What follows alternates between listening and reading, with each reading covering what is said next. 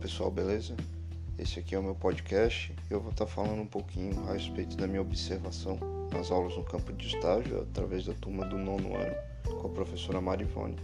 e também vou estar comentando a respeito dos resultados da nossa pesquisa desenvolvida aqui coletivamente pela turma.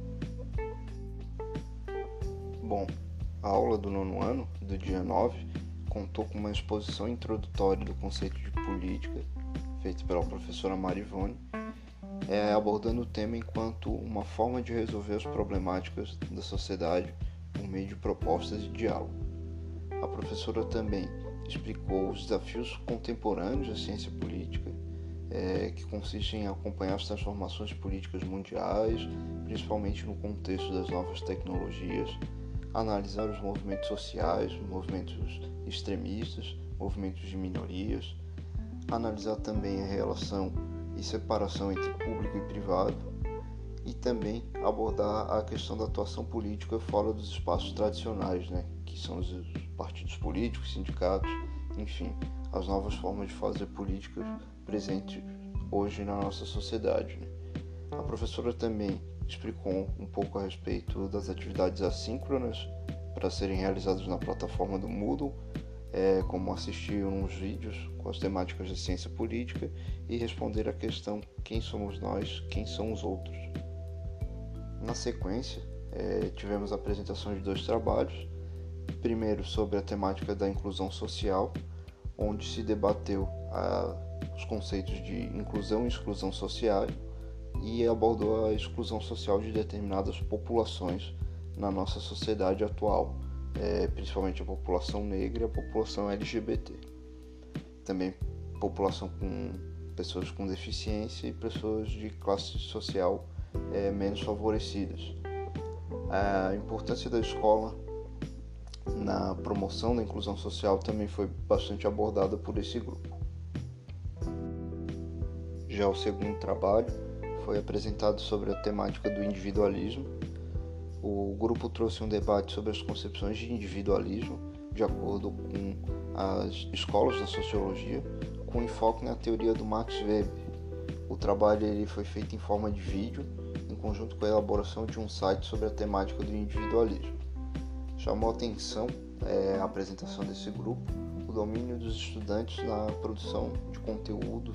audiovisuais, na edição de vídeos, feito sempre com muita qualidade tanto no conteúdo é, teórico do vídeo quanto também na parte técnica, é, demonstrando aí uma nova configuração dos estudantes, um, um avanço aí no domínio de novas tecnologias e a utilização dessas práticas no ambiente escolar nesse período de pandemia. Já na semana do dia 16, na segunda-feira, o tema da aula foi o racismo na sociedade contemporânea e houve a apresentação de um grupo relacionando a temática do racismo com as temáticas da ciência política, né? incluindo a participação política, democracia, movimentos sociais. Enfim, o grupo expôs a definição do conceito de racismo e, na sequência, abordaram temáticas sobre racismo estrutural e institucional também a utilização de recursos audiovisuais, no início uma poesia e depois um experimento social a respeito de estereótipos, é, marcou também a apresentação desse grupo. Perguntas também foram feitas ao final da, da discussão a respeito do racismo cotidiano e de cotas, o que gerou bastante debate, principalmente no chat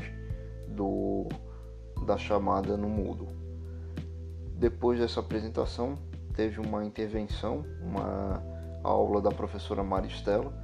que é uma professora de letras da aplicação e é uma das únicas professoras negras da instituição. Ela abordou a questão principalmente do debate sobre racismo estrutural e institucional e também debateu a temática do racismo reverso que surgiu um pouco ali no, no chat e na discussão dos estudantes, né? É, criticando obviamente essa terminologia e explicando aí de forma científica com base nos conceitos muitas vezes utilizados aí pela antropologia e sociologia de que a questão do racismo reverso ela não existe na nossa sociedade, ela não está presente é, do fato de haver alguns tipos de preconceito contra pessoas brancas, mas nunca é referente à sua cor da pele e nunca baseado nesse estereótipo racial de inferiorização de outras raças, né, como ocorre com os afrodescendentes aqui no Brasil.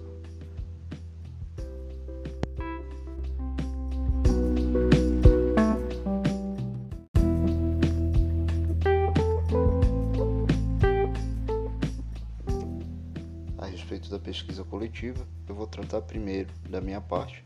que abordou a retomada do ensino através das atividades não presenciais no colégio de aplicação. Eu analisei os dois documentos que detalharam o processo de reorganização do calendário, de elaboração de atividades e discussão com a comunidade escolar, né, estudantes, pais, professores e é, demais funcionários da escola, a respeito de todo o processo que seria necessário para dar o suporte ao início dessas atividades não presenciais. Esse processo foi um processo difícil, teve algumas contradições no meio do caminho a respeito das discussões sobre a retomada do ensino remoto, principalmente referente às condições materiais necessárias para os estudantes estarem conseguindo acompanhar de forma plena as aulas e os conteúdos. Dentro desse contexto, os professores elaboraram um pedido para a UFSC de computadores e de acesso a internet, né, garantia de acesso à internet para esses estudantes que não conseguiam e não tinham as condições necessárias para estar acompanhando. Conjuntamente ao processo de assegurar as condições materiais, também foi pensada a metodologia de atividades síncronas e assíncronas para serem realizadas no período letivo. O calendário escolar ele teve que ser adaptado a nova normativa do Conselho Nacional de Educação, que é foi uma normativa muito confusa. Né? O Conselho Nacional de Educação e o MEC também não sentaram para conversar e não definiram nenhum planejamento efetivo para a retomada das atividades de ensino durante a pandemia, fazendo com que os colégios, as universidades institutos federais tivessem que organizar por conta própria essa discussão e elaborar em cada um o seu calendário.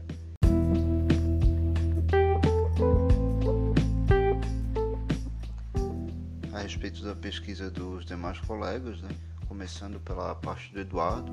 acredito que ela traz conceitos bem importantes bem interessantes para pensar a antropologia e a etnografia como uma ferramenta de analisar as relações de ensino-aprendizagem no ambiente virtual acredito que seja um conceito bem novo a questão da netnografia. É, vejo como uma questão bem importante e até mesmo inovadora, que é trazida pelo Eduardo, um conceito que eu não havia visto durante a graduação e que eu acho que é bem interessante que pode contribuir bastante para a nossa compreensão das relações dos estudantes e dos próprios professores com os ambientes digitais. Sobre o trabalho do Edson, acredito que ele traz também contribuições e elementos importantes, trabalhando com os conceitos de decolonialidade e interculturalidade para analisar a construção do plano político pedagógico e do currículo da colégio de aplicação em comparação com uma escola da rede privada. O enfoque no colégio de aplicação, que é onde a gente trabalha, acredito que a análise do Edson corrobora com algumas concepções minhas e de que o projeto político pedagógico do colégio ele sempre busca ser construído de forma coletiva, com ampla participação democrática de todos os segmentos da comunidade escolar e também ele articula uma escola democrática com diferentes contextos sociais, né? a importância também da participação pedagógica dos estudantes e do conjunto da comunidade escolar no objetivo da construção de uma escola mais plural. Quanto à contribuição dos colegas Lucas e Rafael a respeito da docência de sociologia na gestão escolar, acredito que os colegas fizeram um grande trabalho também, trouxeram questões importantes, levantaram questões muito importantes, principalmente trazendo a opinião né, e fazendo entrevistas com professores da área da sociologia, do campo da coordenação escolar também, o que aproxima mais a gente dessa realidade escolar e da percepção dos profissionais que estão ali no dia a dia, no cotidiano, pensando o ensino da sociologia, o ensino das ciências sociais, assim como pensando estratégias pedagógicas e metodológicas. Destaco aqui também é, a citação dos colegas sobre Ottaviani, é, acredito que seja muito pertinente, principalmente atualmente quando a gente tem que lidar frequentemente com o senso comum disseminado e muitas vezes potencializado pelas redes sociais e o papel do professor, especialmente o de sociologia, no trabalho de construir cotidianamente o senso crítico, né? a superação do senso comum, é, criando senso crítico é, junto aos alunos através do ensino da sociologia e das demais ciências sociais. Em relação à contribuição trazida pelo Ricardo a respeito dos projetos de extensão e pesquisa desenvolvidos no Colégio de Aplicação e como eles estão funcionando em meio à pandemia, é bem interessante também, porque ela traz né, algo que não é de conhecimento muito geral, que é o funcionamento do, de diversos projetos de extensão em parceria com diversos centros da UFSC, o que normalmente não é muito bem divulgado, e também aborda de forma muito crítica e bem contundente as dificuldades dos projetos de extensão em se desenvolverem de forma remota na parte da principalmente por conta das dificuldades de acesso material igualitárias aos estudantes né, para estarem conseguindo participar de fato é, dos projetos cotidianamente, tendo em vista as diferenças de realidade social, econômica e familiar também durante esse período de pandemia.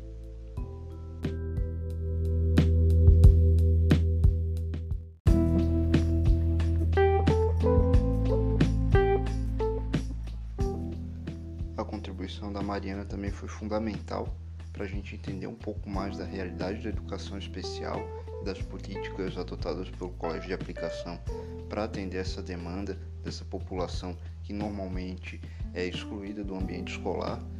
incluindo também os apontamentos críticos a respeito das novas políticas nacionais de educação especial que vão reforçar a segregação e vão dificultar também o acesso da população é, com necessidades especiais a um ensino e também distanciando os demais estudantes de estarem lidando e convivendo com essas pessoas. Já a contribuição da Andrea e da Nayara foi fundamental para entender mais de perto o ensino da sociologia através da visão da professora Teresa, mas também foi muito bem articulada a contribuição dos colegas, juntamente com todos os referenciais teóricos trabalhados ao longo da disciplina, especialmente o Saviani, que é um teórico que eu respeito muito e gosto muito de utilizar nas minhas análises a respeito do ambiente pedagógico e das relações da educação e acredito que foi muito bem utilizado para pensar o papel do professor nesse momento de pandemia e no sentido de pensar também as desigualdades existentes dentro desse ambiente escolar. E para finalizar a minha análise a respeito do plano de ensino coletivo, Acredito que ele está sendo bem desempenhado e bem desenvolvido por todos os colegas e foi muito bem estruturado pelo professor Brunet, desde a base que analisa a,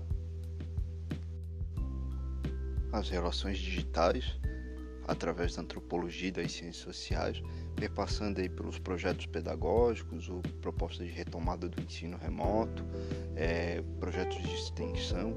acessibilidade e o ensino propriamente da sociologia. Acredito que ao final da pesquisa a gente vai ter um grande documento e um grande referencial para a gente estar tá pensando a educação em tempos de pandemia. Inclusive, vai ser um grande registro histórico desse período que a gente está vivendo, por conta das novidades e das dificuldades que a gente vai estar tá enfrentando nesse período, que podem servir como um grande aprendizado e como um grande processo aí de construção de conhecimentos para a gente estar tá superando as problemáticas colocadas daqui para frente. Era isso, muito obrigado e até a próxima, pessoal.